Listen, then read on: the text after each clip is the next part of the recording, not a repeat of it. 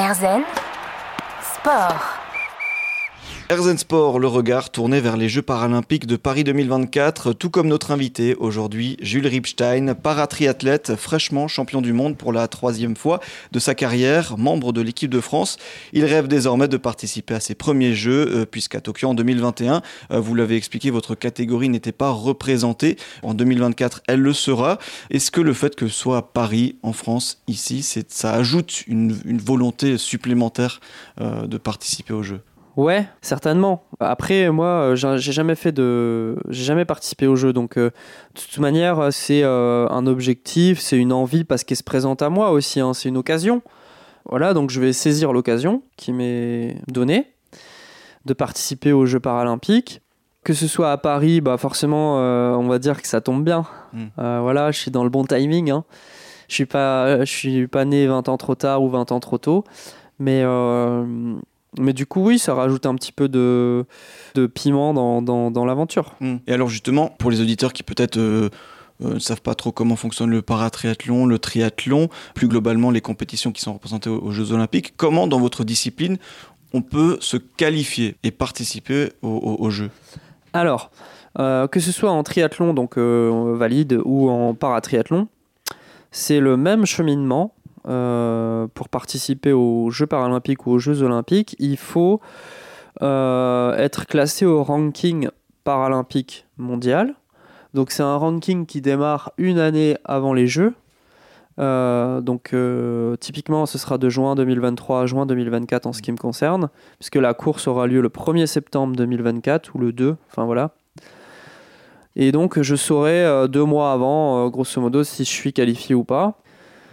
Et l'objectif, c'est euh, d'être placé dans le ranking. Et en paratriathlon, il faut intégrer les 10 meilleurs mondiaux mhm. sur l'année écoulée avant les Jeux pour euh, donner un dossard à la nation. Ensuite, il faut que la nation et la fédération euh, vous envoient aux Jeux. Mhm. Donc ça, c'est le deuxième critère. Et là, c'est un critère interne de performance, donc interne à la fédération, et c'est elle qui décide si euh, tel ou tel athlète a les capacités euh, de faire un podium, et donc dans ce cas-là, on l'enverra au jeu. Mmh. Donc ces différentes étapes-là. Et, alors, ces jeux, on en parle, donc euh, ici à la maison. Est-ce que pour vous, c'est aussi un, bon moyen pour transmettre des messages par le sport, grâce au sport, aux Français, notamment aux plus jeunes? Ouais, bah, c'est ce que je fais, bah, notamment dans la période là de coupure, où en fait j'ai fait une coupure sportive euh, ces 15 euh, derniers jours ou 3 semaines. Euh, bon, bah, c'était pas une coupure, j'étais pas en vacances parce que finalement j'ai fait plein d'interventions dans les lycées, collèges et tout ça pour les, pour les institutions territoriales qui me soutiennent. et c'est aussi des moments où au club par exemple, c'est aussi des moments où euh, bah, j'en profite pour, euh, comme je suis au contact d'élèves ou d'enfants, j'en profite pour faire passer des messages euh, par rapport au sport.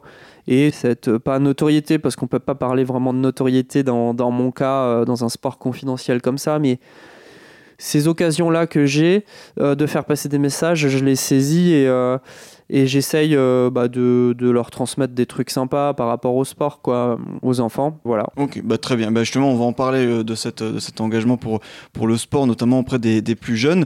Euh, prochaine compétition pour vous, c'est quand C'est quoi? Alors, ce sera au mois de mai à Yokohama au Japon, certainement. J'aimerais bien y aller. C'est une manche bah, alors la période de qualif pour les Jeux n'aura pas commencé, mais c'est une, c'est une course qui va compter de toute manière pour le, pour le championnat du monde 2023, euh, puisque euh, en triathlon et paratriathlon, il faut courir sur le circuit mondial pour maintenir un certain ranking, que ce soit pour le ranking paralympique ou pour le ranking World Triathlon, c'est le même euh, système. Si on court pas, bon bah on marque pas de points, donc après on peut plus rentrer sur les courses. Hmm. Donc moi, Yokohama, ce sera plus dans l'optique de faire une course, de, de lancer la saison sur le mois de mai, ouais, je crois que c'est au mois de mai. Hmm et de garder des points, euh, de garder euh, un ranking intéressant pour continuer à courir et pouvoir rentrer sur les courses euh, sur le reste de la saison. Mmh, se mettre le pied à l'étrier, eh bien on vous souhaite bon courage. Et, est-ce qu'on peut se donner rendez-vous en 2024 pour, pour une petite interview, j'espère à l'occasion d'une médaille ah Bah oui, bien sûr, je serai content de, de, vous revoir si jamais j'ai une médaille. Eh ben, le rendez-vous est pris. Jules Ripstein, triple champion du monde, champion d'Europe et champion de France de paratriathlon est avec nous. On se retrouve tout de suite pour la dernière partie d'Erzen Sport. Erzen Sport.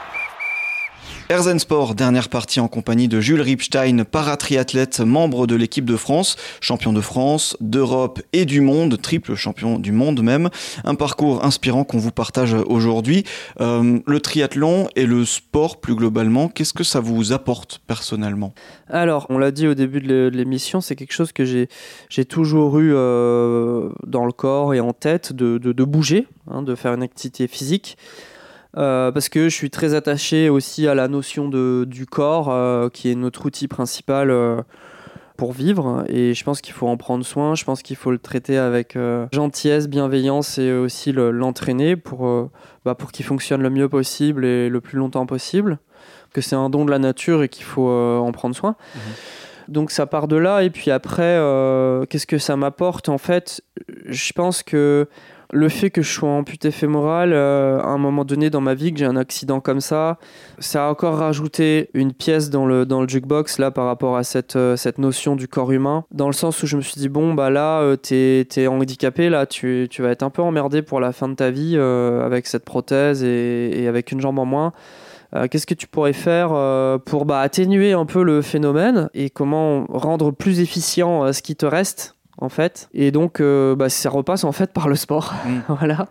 Encore une fois, euh, alors peut-être que le destin est fait comme ça, mais on dirait que ma vie a toujours été euh, finalement à chaque fois rattrapée par cette envie de bouger ou cette nécessité de, travailler le corps. Et franchement, aujourd'hui, ça me sert, ça m'apporte. Je, je, peux faire des trucs trop cool qui pourraient paraître banals pour des gens qui sont pas handicapés, mais pour moi, pouvoir aller chercher mon fils à l'école euh, en marchant à pied, euh, c'est trop cool quoi. Mais parce que euh, je sais bien me servir de ma prothèse, parce que j'y travaille, parce que aujourd'hui il y a des amputés fémoraux qui peuvent pas marcher 500 mètres. C'est vachement mm. dur d'être amputé fémoral, on se rend pas compte, mais ils vont pas aller chercher le pain à pied, ils y vont en voiture. Et ça je veux pas, jamais. Et qu'est-ce qui va me permettre de faire ça, d'aller chercher ma baguette à pied? Bah, C'est de bosser, de faire du sport. Et c'est peut-être aussi pour ça qu'aujourd'hui je fais du sport de haut niveau, parce que la vie m'a donné l'occasion de faire du sport de haut niveau et de gagner, de gagner ma vie. Aujourd'hui, je gagne ma vie grâce à ça. Et donc en fait, c'est une occasion pour moi de, bah, de prolonger cette euh, forme physique le plus longtemps dans le temps grâce au sport de haut niveau. Et quand on est handicapé, on a vite fait de, de faire moins de sport, d'être moins motivé, parce que c'est dur, c'est dur le handicap, et de se laisser aller. Et donc aujourd'hui, moi j'ai la chance, de par mon métier, de faire plus de sport et donc de pas me laisser aller et donc de profiter encore de, mon corps même mm. s'il est un peu euh, merdeux on va dire. Voilà. Ce rapport au, sport et, au corps. Vous parliez de cet engagement auprès de, la jeunesse notamment avec votre club de la SPTT Strasbourg euh, visant à promouvoir le triathlon et la pratique du sport. Justement quel message euh, vous leur dites quoi à ces plus jeunes? Ben, alors, il y a, y, a y a, la promotion du sport, effectivement, et puis il y a aussi euh, l'ouverture sur euh, le champ du handicap. Ça les sensibilise aussi euh, à la différence au handicap, à ce qu'on peut faire quand on a un handicap. voilà. J'essaie de leur transmettre un, message positif dans le sens où il faut qu'ils fassent ce qu'ils aient envie et, et, et qu'ils prennent du plaisir en faisant du sport.